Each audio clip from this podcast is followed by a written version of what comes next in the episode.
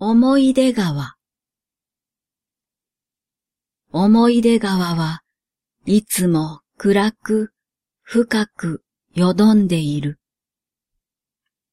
土手に立ちぼんやり眺めていると壊れた人形や別れた知人が流されてくる。川面にはいつも濃い霧が立ち込めている。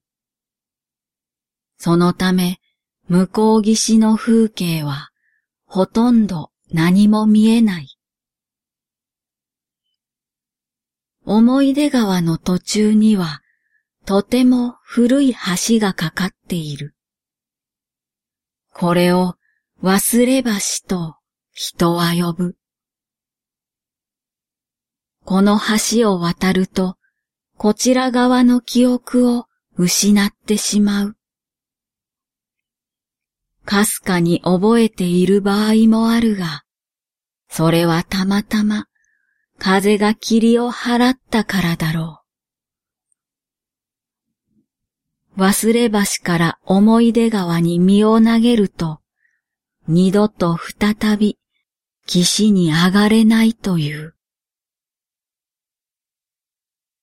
思い出川に流されると、いつか死の海に注ぎ、やがて皆から忘れ去られてしまう。だから忘れ橋を一人で渡るときは、決して欄干に近づいたりしないことだ。いつしか周りの親しい人たちがみんな記憶をなくしてゆく。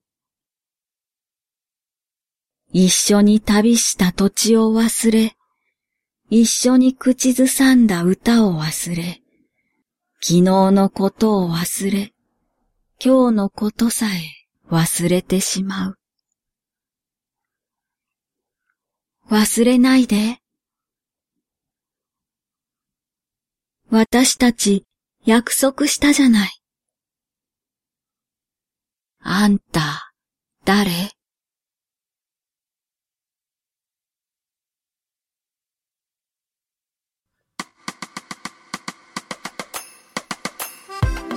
いらっしゃいませ。サトル文庫へようこそ。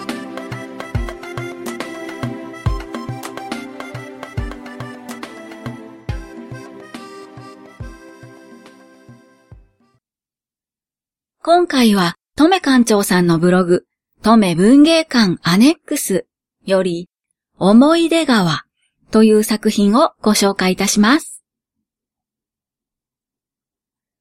思い出って普段はあまり思わなくて何かの表紙にふと思い出すものですよね。母が亡くなってこれ終わるんかなと思っていた片付けもようやく先が見えてきました。その片付けの間、ああ、これこんなとこにあったんか、みたいな思い出の品がいろいろと出てきました。ほとんどのものは、ただ懐かしいなぁというだけで、特に何も思い残すことはなく、片付けられたんですが、中には、これ、始末するのか、と、心苦しく悲しくなるものもあったりしました。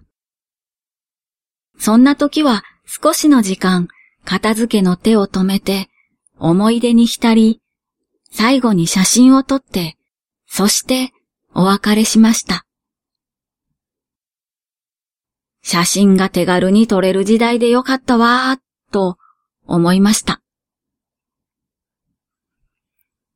思い出を忘れたくないと抗いつつ、気持ちと記憶を整理する時間もあと少し。片付けが全部終わったら、どんな気持ちになるんでしょうね。